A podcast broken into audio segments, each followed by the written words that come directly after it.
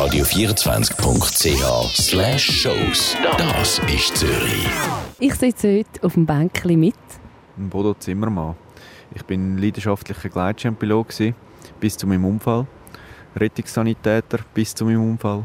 Und jetzt arbeite ich auf der Einsatzleitzentrale bei Schutz und Rettung und nehme ein Telefon ab. Der Satz ist mir schon mal so ein bisschen durch und Bein, muss ich ehrlich sein. Und zwar war es der Satz gewesen, im Himalaya, fernab der Zivilisation, treffen sich fünf Gleitschirmpiloten zu einer Expedition und wissen nicht, dass ihr gemeinsames Abenteuer für einer von ihnen zu einem Kampf um Leben und Tod wird. Also der Satz, der beinhaltet enorm viel und äh, in dem Satz bist du angesprochen. Zuerst, was haben wir gehabt? Also wir sind äh, in Himalaya gegangen, zum vierten Mal. Äh, ganze eingeschworene Truppe, alles gute Freunde mittlerweile. Wir haben unsere eigenen Höhe gehört, brechen und äh, haben das auch relativ lang vorbereitet, dass wir alle die Bewilligungen bekommen, um in dem Gebiet zu fliegen, wo wahrscheinlich noch niemand geflogen ist vorher. Ja, sind auf die Expedition gegangen, haben wunderschöne Erlebnisse gehabt, wunderschöne Flüge gehabt, bis dann zu dem Tag, wo dann eigentlich das Schlimmste passiert ist, was halt können passieren. Und was ist das genau gewesen? Ich habe beim Start meine linke Bremsschlaufe verloren, respektive die ist mir von der Hand weggerutscht und äh, eine Bühne ist gekommen und hat mir hat mich links ausgehebelt. Ich konnte nicht gegen den Wind steuern und dann hat es mich mit Rückenwind in die Felsen hineingepratscht mit schätzungsweise 60, 70 Stundenkilometer. Und ich habe bei diesem Vorfall alles gebrochen, was man hat können brechen bei den Beinen. Ich komme beim Gleitschirmfliegen nicht so draus. Äh, was ist das genau, die linke Bremsschleife? Plus, dass dann gerade auch dort noch eine Böe kommt, ist das ein Zufall oder ist das wie in dem Fall absehbar gewesen, weil dann irgendwie links alles anders ist? Kannst du das noch ein bisschen genauer erklären? Also so als erfahrener Gleitschirmpilot startet man wie rückwärts, dann hat man den Hang im Rücken und den Schirm vor sich. Bremse eingeschlauft über den Handgelenk. Also die Bremsschlaufe, wo man eigentlich den Schirm damit steuert. Und äh, bei dem Manöver vom Ausdrüllen, also wenn man sieht, dass der Schirm aufkommt und dass alle Leinen schön ausgelegt sind, keine Knöpfe drin hat, dann dreht man aus und bei dem Manöver vom Ausdrüllen ist mir die Bremse weggerutscht. Und das kann es mal geben, das ist an sich nicht weiter schlimm. Wenn alles gut läuft, dann fliegt man einfach raus, nimmt die Bremsschlaufe wieder und kann somit eigentlich wieder gut den Schirm steuern. Nur in meinem Fall ist es so gewesen, dass genau in dem Moment eine Böe ist von links und ich den Schirm nicht können in den Wind hineinstellen. Das heißt, ich bin wie machtlos gewesen für zwei, drei Sekunden. Der Schirm hat aufbeschleunigt und hat mich dann nachher eigentlich unkontrolliert in die Felsen hineingejagt. Da kann man eigentlich sagen, dass es sehr doofer Zufall war, dass du links die, die Bremsschleife verloren hast und dann gerade noch die Böe gekommen ist. Ja, es war wie bei vielen Unfällen eine Verkettung von unglücklichen Zufällen. Und äh, ich bin echt machtlos gewesen. Ich habe jetzt auch auf dem Video, es ist auf Video, habe ich äh, das nochmal analysiert und ich musste feststellen, ich konnte nichts machen, ich hatte keine Chance in dieser Situation. Was sind nachher die Folgen gewesen? Du hast gesagt, du hast alles gebrochen dabei. Du bist jetzt auch heute hier im Rollstuhl. Wie geht es dir heute? Ja, es ist ein Auf und Ab die ganze Zeit. Es ist ein langer Weg, ein langer Kampf. Äh, ganz am Anfang ist es darum gegangen, wie kommen wir überhaupt da weg. Also ich habe realisiert, nachdem dass ich kurz bewusstlos war, habe ich realisiert, äh, ich brauche einen Chirurg und zwar ganz schnell. Mein Oberschenkel ist gebrochen. Das habe ich zu dem Zeitpunkt gewusst. Mehr über meine Verletzungen habe ich eigentlich nicht gewusst, außer dass meine Füße auch beide gebrochen sind, aber das ist nicht lebensgefährlich. Das Lebensgefährliche war wirklich der Oberschenkel. Gewesen. Und äh, ja, du bist hier im Himalaya, 40 Kilometer von der nächsten Straße weg, äh, im gar nichts. Und dann kommt schon der Gedanke auf, äh, wie komme ich da weg? Aber du bist nach dem Unfall dem Fall relativ schnell wieder zu dir gekommen. Bist du dann hochgefallen? Also du hast gesagt, 60, 70 Stundenkilometer hast du bist du so eine Wand getatscht und nachher bist du runtergefallen. Wie wie muss ich mir das vorstellen? Also ich bin in dem Sinne nicht oben runtergefallen. Ich bin rausgeflogen und der Schirm hat beschleunigt.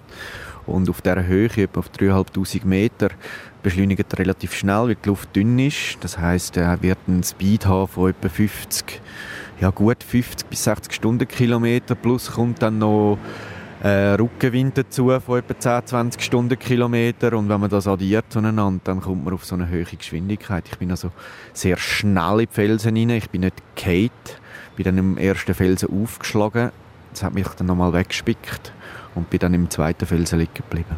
Also du bist nachher liegen geblieben, du hast gemerkt, etwas stimmt nicht, du bist noch kurz weggetreten. Wie ist es dann nachher weitergegangen? Ja, meine Kollegen sind neben dran gestanden, haben das beobachtet. Sie haben gemeint, ich sei tot, weil es hat so einen Einschlag gegeben, es hat eine halbe Druckwelle gegeben. Sie haben erwartet, dass sie einen toten Körper vorfinden. Äh, sind dann äh, sehr glücklich gewesen, als sie gesehen haben, dass ich noch lebe. Ähm, sie haben mich nicht richtig anlangen Ich habe ihnen dann mit meinem medizinischen Fachwissen als Rettungssanitäter können Anleitungen geben, was sie zu machen haben. Sie haben sich dort zuerst äh, ein bisschen geweigert. Und äh, ich habe dann einfach mit Nachdruck nochmal nachdoppelt, was sie genau zu machen haben, dass sie mich drüllen am Hang, dass sie mein Bein in die richtige Position bringen Und das haben sie dann auch so befolgt und mich so geborgen mal vorerst. Genau, der Kollege, der, ist, der eine Kollege war schon unten im Dorf. Und der hat äh, dann können Dorfbewohner dort äh, alarmieren und die sind dann etwa das 10. oder das 20. den Berg drauf gerannt mit einem Brett und haben mich somit mal die 500 Meter runtergetragen ins Basecamp.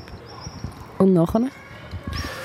Ja, nachher ist es darum gegangen, um den Helikopter. Für uns war alle klar, gewesen, wir brauchen einen Helikopter. Die Lufthoheit hat aber das indische Militär, ähm, was nicht ganz einfach ist. Sprich, wir haben keine Funkverbindung, gehabt, wir haben keine Satellitenkommunikation, gehabt, wir haben in dem Sinn gar nichts. Gehabt. Wir haben uns auch entschieden, dass zwei von diesen fünf runterlaufen, die 40 Kilometer, weitere sieben Stunden Auto fahren bis zu der Polizeistation, wo wir die Permits gemacht haben und dort den Alarm absetzen, dass etwas passiert ist und dass sie die Bergung los, loslassen oder eigentlich freigeben mit dem Helikopter. Ähm, die haben müssen durch die indische Bürokratie für Stunden, Stunden, Stunden. Ähm, es ist nachher, einen Tag später, zwei Tage später, immer noch nicht ganz klar gewesen, ob der Heli jetzt kommt oder nicht. Wir hier oben haben überhaupt keine Verbindung zu diesen Jungs unten. Also wir haben schlichtweg nicht gewusst, ob wir jetzt geholt werden mit dem Heli oder nicht. Dann liegst du dort tagelang dort oben mit diesen Schmerzen, bist schon blem blem wahrscheinlich voll gepumpt. Also das ist ja, das kann man sich gar nicht vorstellen, die psychische Belastung, die zusätzlich zu allem noch dazukommt. Ja, also ein ganz wichtiger Schlüsselmoment war der nächste Morgen, äh, wo ich gemerkt habe, ich lebe noch. Das heißt, die Blutung in meinem Oberschenkel ist nicht so akut, dass, dass es mir das Leben kostet. Jetzt vorerst mal. Das ist schon mal ein Lichtblick, ein Lichtblick. Ähm, ja, Schmerzmittel hatte ich keine, also keine richtige nur ganz wenig. Äh, es hat so ein bisschen die Spitze der Schmerzen mögen nehmen, aber äh, es ist schon ein rechter Horror gewesen. Und vor allem das Ungewisse, ob man jetzt geholt wird oder nicht. Wann war denn klar, gewesen, es kann ein Helikopter kommen? Also klar war, dass der Heli kommt, ist erst, als wir ihn wirklich gehört haben. Wir haben eigentlich unsere Rettung schon, oder meine Rettung schon organisiert, dass mich die Leute abtragen. Was was ich für möglich gehalten hätte, die 40 Kilometer abgetragen zu werden. Was ich für unmöglich gehalten hätte in dieser Situation, ist die Autofahrt nachher. Fünf Stunden über die rumpeligste Piste, wüsste ich nicht, ob ich das überlebt hätte mit diesen Verletzungen. Der Heli ist nachher schlussendlich nach zwei Tagen oder nach wie vielen Tagen? Ja, der Heli ist nach zwei Tagen, also nach 50 Stunden etwa ist der Heli gekommen. Zu unserem Überraschen, weil wir haben nicht gewusst, wir haben alles schon organisiert für die normale manuelle Bergung. Ähm, das ist auch wieder ganz ein grosser Meilenstein in dem Prozess, wo wir gehört haben, das Flattern vom Heli, gehört haben, dass die Hilfe kommt. Aber gerade darauf ist der Nüchtern gekommen, weil ich nicht in den Heli reingepasst. Ich bin habe nicht liegend reingepasst, ich habe schlussendlich nicht sitzend reingepasst, weil wir haben mein Bein geschinnet es ist ein riesen Würg und ein Gehämmere und sie haben mein Bein wieder müssen vertrüllen und wieder müssen verkürzen, dass wir die Heli-Türen zugebracht haben, dass der Heli überhaupt hat können starten. Du bist nachher direkt ins Spital gebracht worden und nachher heim oder wann bist du schlussendlich in der Schweiz gewesen? Also wir sind dann, wo wir ausgeflogen worden sind vom Militär, bin ich auf Jammu gekommen. Das ist die größere Hauptstadt dort im Norden, in ein Universitätsspital ähm, haben die ersten Röntgenbilder mal bekommen, eine ganz gute Notfallversorgung, so wie sich's gehört in der Theorie. Die, die Infrastruktur und die hygienischen Zustände sind definitiv indisch gewesen. also ganz anders, unvorstellbar für einen Schweizer. Ich habe äh, gute Erstversorgung bekommen. Ich bin kurz operiert worden, respektive sie haben meine ausgehängte Hüfte links, wo ich nicht gewusst habe, dass die ausgehängt ist haben sie mir wieder eingehängt und bin zwei Tage im Spital gelegen und konnte mit der Rega alles organisieren für die Repatriierung. Die Rega hat aber nicht bis dort fliegen. Sie mussten äh, einen Inlandflug organisieren, wo sie mich nochmal auf Delhi geflogen haben. Ähm, was auch wieder eine, eine ganze Geschichte an sich bedeutet hat, weil ich wieder dort nicht um die Ecke gepasst. Sie haben mich wieder über meinen gebrochenen Oberschenkel müssen verbeugen. Ähm, der Doktor hat mir nicht können sagen, was er mir für Schmerzmittel will geben. Also habe ich alle Schmerzmittel verweigert in dem Sinn. Und dann bin ich auf Delhi geflogen worden. Und das ist dann nachher wunderbar aufgegangen mit der Rega, mit äh, Notarzt, den ich kennt habe, was ein riesiger Lichtblick war. Und dort nach vier Tagen war mir dann klar gewesen, dass ich es überlebe. Und das ist das erste Mal, wo mir klar war, dass ich es überlebe. Und vorher war das für mich immer ungewiss. Gewesen. Wieso denn? Weil du hast ja, du hast ja gesagt, nach dem ersten Morgen hast du gewusst, okay, die Blutung die äh, wird sich nicht weiter ausbreiten im Körper. Wieso erst nach vier Tagen? Ja, ich habe natürlich transportiert werden.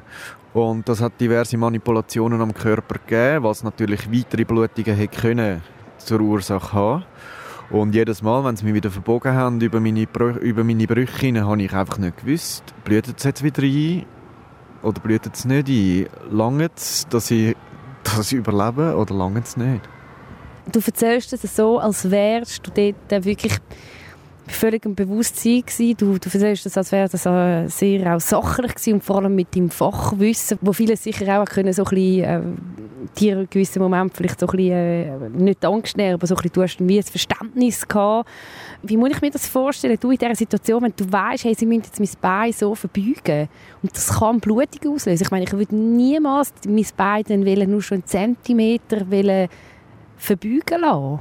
Ja, es bleibt einem in dieser Situation nichts anderes übrig es ist der einzige Weg. Und ich muss mein Bein verbeugen lassen, dass ich kann geborgen werden Und ich muss das über mich ergehen lassen, mit einem ungewissen Outcome, wo ich nicht weiß, wie das schlussendlich rauskommt. Aber wenn ich nicht geborgen wird, weil mit dem Heli oder mit dem, mit dem Repatriierungsflug, dann habe ich keine Chance und dann werde ich es nicht überleben. Und wenn ich in Indien bleibe, habe ich ganz, ganz schlechte Karten.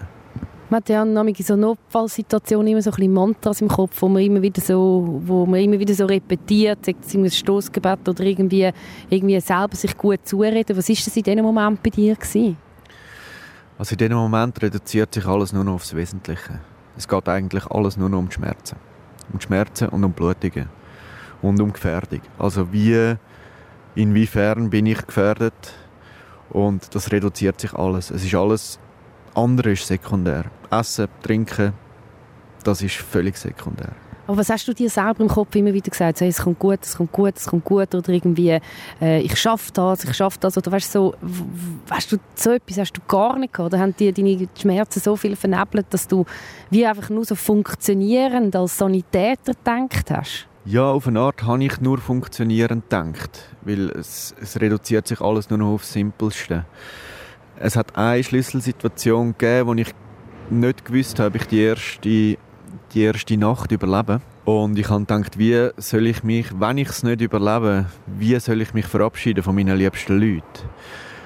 Und habe gedacht, ich schreibe eine Liste von allen Leuten, die ich gerne habe, wo ich mich irgendwie noch bedanken. Und dann nachher ist der Gedanke aufgekommen, ui, Scheiße, und was ist, wenn ich jemanden vergesse, über Wichtiges? Und ab dem Moment ist für mich wie klar gewesen, ich überlebe es.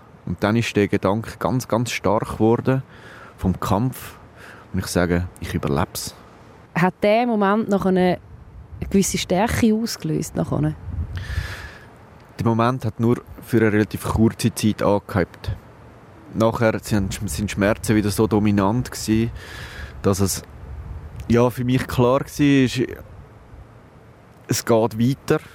Ich weiß zwar anhand von, von, meinen Verletzungen nicht ganz sicher, dass ich es überlebe, aber ich habe mir meinen Weg gebahnt. Und ich habe gesagt, ich kämpfe mich durch. Ich kämpfe mich durch. Und da haben mich meine Jungs natürlich beim Besten, mit dem Besten, Allerbesten und grössten Willen mich unterstützt. Sie haben mich umgelagert äh, mit Mikrolagerungen, respektive haben sie versucht, mir meine Schmerzen einigermaßen erträglich zu machen, indem dass sie mich ganz, ganz fein bewegt haben, wenn es wieder unaushaltbar geworden ist. Wir haben ein bisschen Schmerzmittel dabei gehabt. Ich habe das so weit aufdosiert, so dass ich gewusst habe, dass meine Niere mitmacht. Folgen daraus jetzt schlussendlich passiert ist, dass am 11.11.16 wie gesagt, bist du in deinem Rollstuhl da, bist du noch können laufen dein, dein Fuß ist vor allem der, der noch so ein bisschen Problem macht. Was sind jetzt alles die Folgen daraus gewesen? Ja, es ist ein ganz kurzer Moment im Leben, wo alles ändert. Und zwar alles von Grund auf. Perspektiven fangen sich an zu verziehen. Äh, es wird... Es ist ein Kampf. Es ist ein großer, langer Kampf. Es ist ein langer Weg. Ich werde wieder laufen. Ich weiß, dass ich wieder wird laufen. Was es auch immer kostet. Äh, es wird noch weitere Operationen brauchen. Im Rollstuhl bin ich im Moment vor allem aus Sicherheitsgründen, dass, ich, dass der Fuß nicht noch weiter kaputt geht. Weil es ist eine sehr komplexe Situation. Die Chirurgen sind sich da einerseits nicht einig, andererseits muss man überhaupt jemanden haben, der sich das getraut zu flicken. So. Eine Amputation vom Fuß haben wir letzten Sommer abgewendet, aber die Situation im Moment ist so, dass es wieder nicht ganz klar ist, wie es weitergeht. Und das ist auch eine der grössten Challenges im Moment, um das akzeptieren, die Unklarheit zu akzeptieren, den Moment zu akzeptieren und auf dem Weg so weiterzugehen und sich weiter zu kämpfen. Immer weiter, immer höher, immer mehr. Äh, du hast vorhin gesagt, ihr habt im Himalaya, also nicht das erste Mal dort weil euer eigener Höherrekord brechen. Ist das so etwas, wo man so in sich hat, so der Adrenalinkick, wo man nichts dagegen machen kann? Ja, es ist schon der Gedanke von immer höher, immer höher, immer weiter, das Extreme ein bisschen ausloten. Und dann kommt der Moment, wo alles ändert. Und dann strebt man nur noch an, wieder normal zu werden und wieder wie ein normaler Mensch zu funktionieren. Und alle anderen ambitionierten Ziele sind von einer Sekunde auf die andere weggespült. Du hast das Glück gehabt, dass du weiter jetzt kannst als Sanitäter arbeiten kannst. Jetzt einfach nicht mehr draußen, sondern in der Zentrale. Wie hat sich das verändert, das Bild jetzt, wenn man einen, einen Unfall hat? Oder ich meine, das, bis man das selber ja durchlebt, kann man wie gar nicht sagen, wie, wie ist es denn wirklich in so einer Unfallsituation, in so einer Extremsituation? Du hast vorhin gesagt, von heute auf morgen ändert sich alles, Perspektiven sind ganz anders, verziehen sich. Hast du jetzt ganz ein anderes Verständnis auch für den Beruf und, und, und für gewisse Unfälle, die du dann auch mitbekommst? Ja, natürlich hat es mir Perspektiven gewechselt und ich habe mal die Rolle gewechselt. Also ich bin der Patient gsi, wo ich sonst immer auf der anderen Seite gsi bin.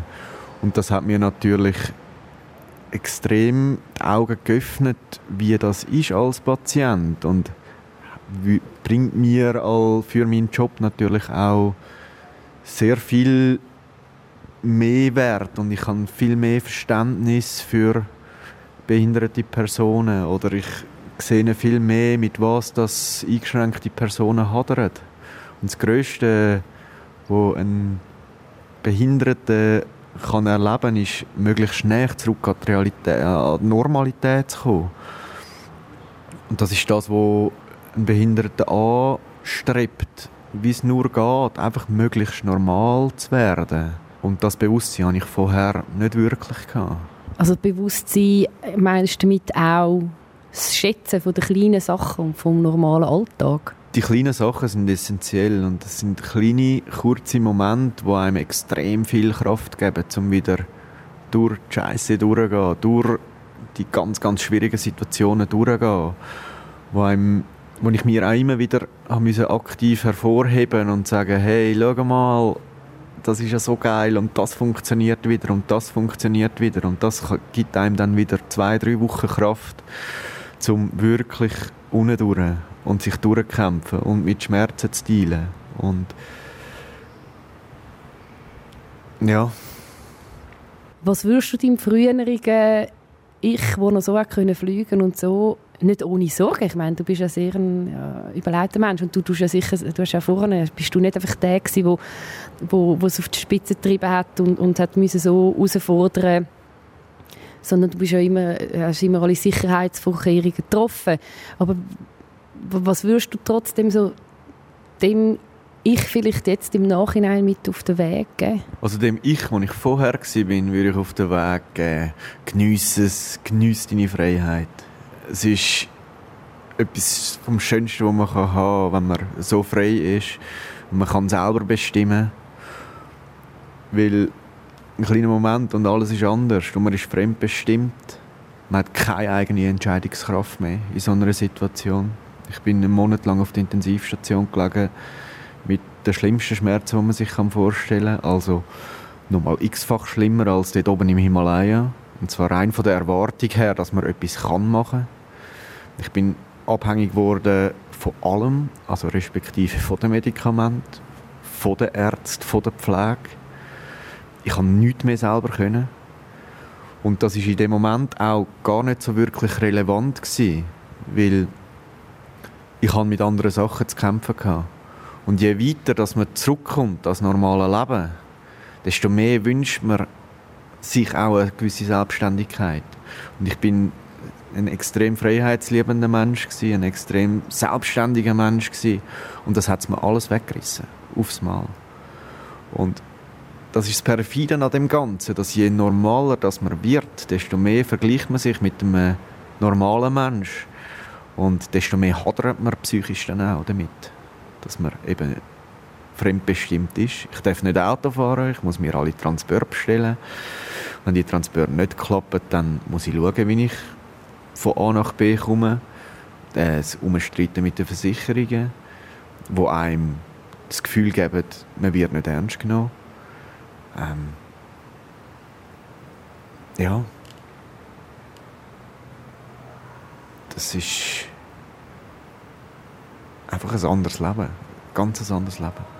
Und trotzdem habe ich, äh, spüre ich so einen mega festen ähm, Kämpfergeist raus. Und ich habe doch ähm, jetzt äh, von Anfang an, wo ich dich jetzt auch schon äh, begrüßt habe zum Interview, so das Gefühl gehabt, ah, Mal, das ist ein äh, richtiger Mann da, der voll weiß, was er will. Und, und äh, wo ich das Gefühl hatte, mal, der ist völlig bei sich.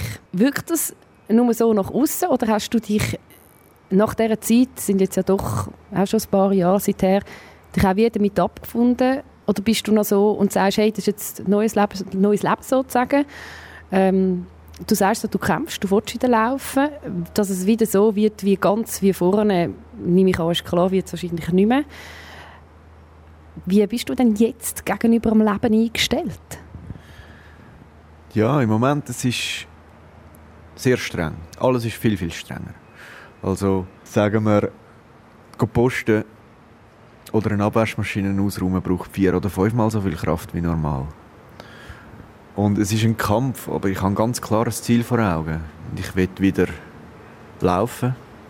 Im besten Fall will ich wieder ausfahren als Sanitäter. Es ist noch nicht klar, wie der Ausgang ist. Aber ich habe ein Ziel und das zieht mich. Und das gibt mir auch Kraft, um mich weiter durchzukämpfen, um näher an das Ziel ankommen. Es wird nicht mehr sein wie vorher, ganz klar. Das sind so große Schäden an meinem Körper entstanden, dass das nicht mehr wird hundertprozentig gut werden. Das ist mir klar. Aber möglichst gut. Und in meinen Möglichkeiten, in meinem Rahmen, möchte ich alles rausholen, was geht. Radio24.ch/shows. Das ist Zürich.